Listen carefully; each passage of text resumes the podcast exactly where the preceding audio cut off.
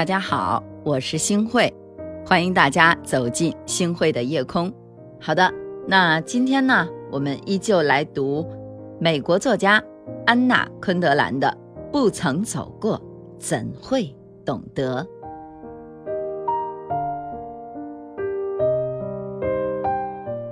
生活远比想象中的复杂。我的一些朋友和同学常常聚在一块儿，聊起人生之路，好像世世代代的人们都是如此。年轻时想方设法避开前人走的路，年长后又痛斥晚辈不懂得跟随自己的脚步。记得有一回，在大学演讲时，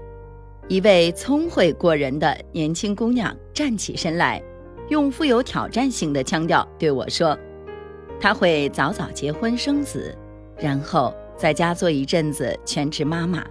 一心一意地照看孩子，给予他们只有母亲才能给予的无法替代的爱。等孩子长大一些之后，再重新踏入职场。”他还说，他和朋友们都听说过不少当下流行的不育论。也听说过保姆如何如何不负责任，甚至虐待儿童的事情，还听说过黄昏恋有多么可遇不可求。值得庆幸的是，他们不会犯和我们一样的错误。他说：“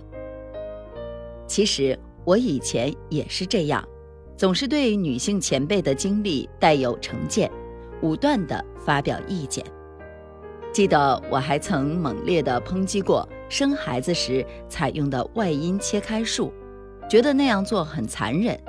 那时我还没有怀孕，等到我自己生孩子的时候，只好在痛苦中请求医生那样做。也许由于这些孩子们是我青春时的写照，他们正在走我曾走过的路，所以我能理解他们，对他们。更有耐心。在我认识的人中，许多女人觉得自己生孩子太晚了，还有些女人觉得自己花了太长的时间考虑是否要结婚，决定结婚之后，又对结婚对象挑来挑去，对婚期选来选去。我在《城市生活》杂志工作的时候，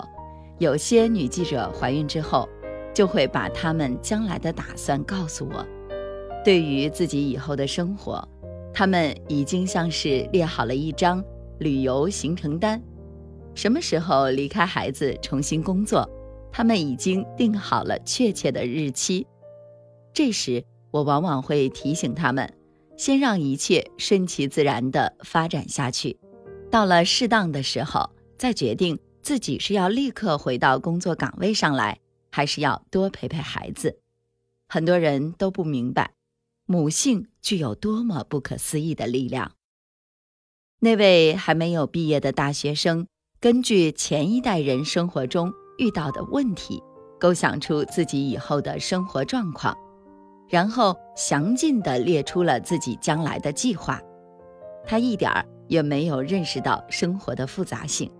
犯了和那些女记者们同样的错误。想用千篇一律的固定模式去对待自己的未来，可生活是多样化的。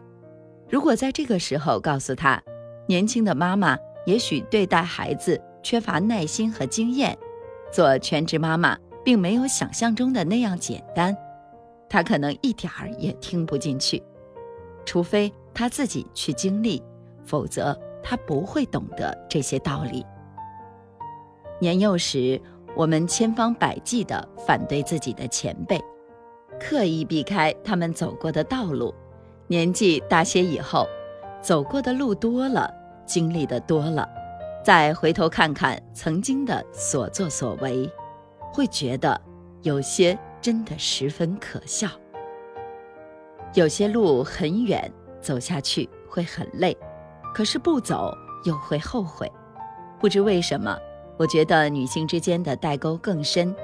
之所以会导致这种结果，不仅是由于年轻一代总爱给老前辈们盖棺定论，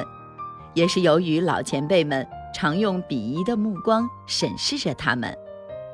说实在的，人一上了岁数，性格必然会变得有些执拗。随着记忆力的逐渐衰退，往往还会固执地坚持一种陈旧迂腐的思想，认为年轻一代生活得很轻松，而自己那一代始终肩负着巨大的责任与压力，过得很艰辛。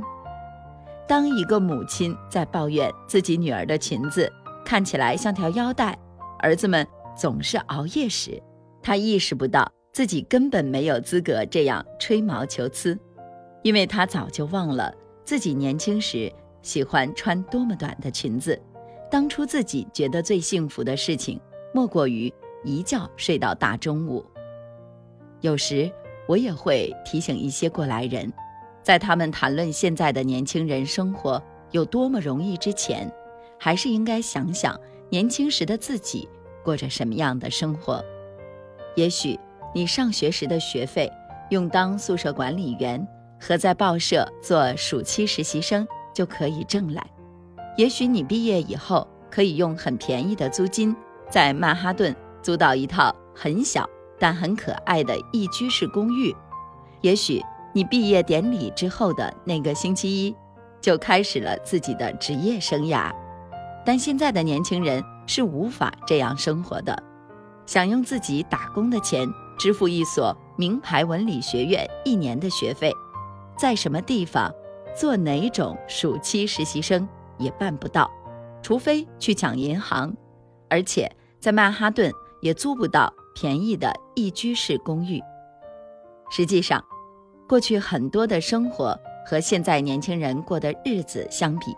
一点儿也不艰难，反倒显得闲适恬静，像一首田园诗。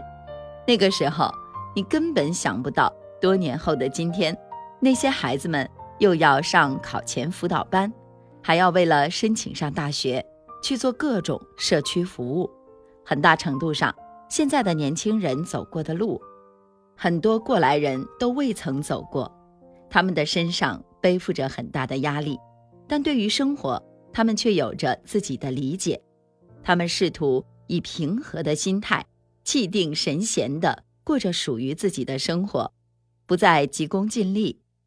而且，对于很多过来人在人生中做出的许多选择，他们都抱着质疑的态度。倘若他们看到自己的长辈长久以来一直在为一家公司倾心倾力的卖命，献出了自己最宝贵的青春，到头来却遭到解雇，他们会觉得对这家公司的一片忠心应该算作历史文物。倘若他们发现父母的婚姻出现了危机，父亲或母亲的工作时间侵吞了和家人在一起的时间，当他们自己有了孩子以后，一定会下决心找一份能兼顾事业与家庭的工作。倘若他们见到人们大力宣传超负荷工作，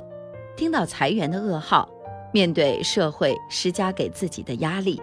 感受到现代生活的盲目性。也许他们会在工作之外拥有属于自己的另一片天地，我觉得这是理所当然的。拿我来说，我父亲隔三差五出差，而我从事了一种在家工作的职业，这难道是一种巧合？我们每个人从年轻时走来，都曾逃避过长辈们的教导。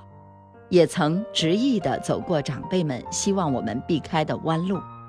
可成长这条路原本就不需要强行牵引、刻意绕行，我们终归得自己走过。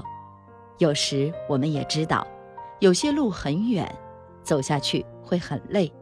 可是不走又会后悔。偶尔走到某个路口，我们确实需要长者的指引，需要有人告诉我们。哪些是至关重要的？但请不要以惯常的那种近乎不可理喻的方式，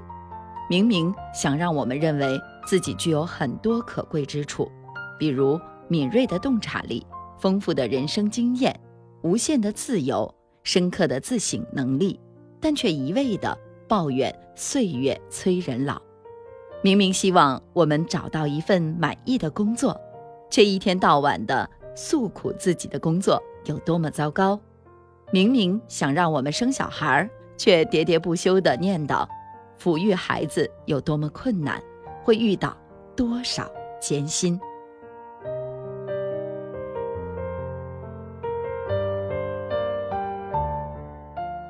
好的，我们今天的读书呢，就先读到这儿了。是的，如果你和我一样，喜欢静静的读一本书，也喜欢以书来交友，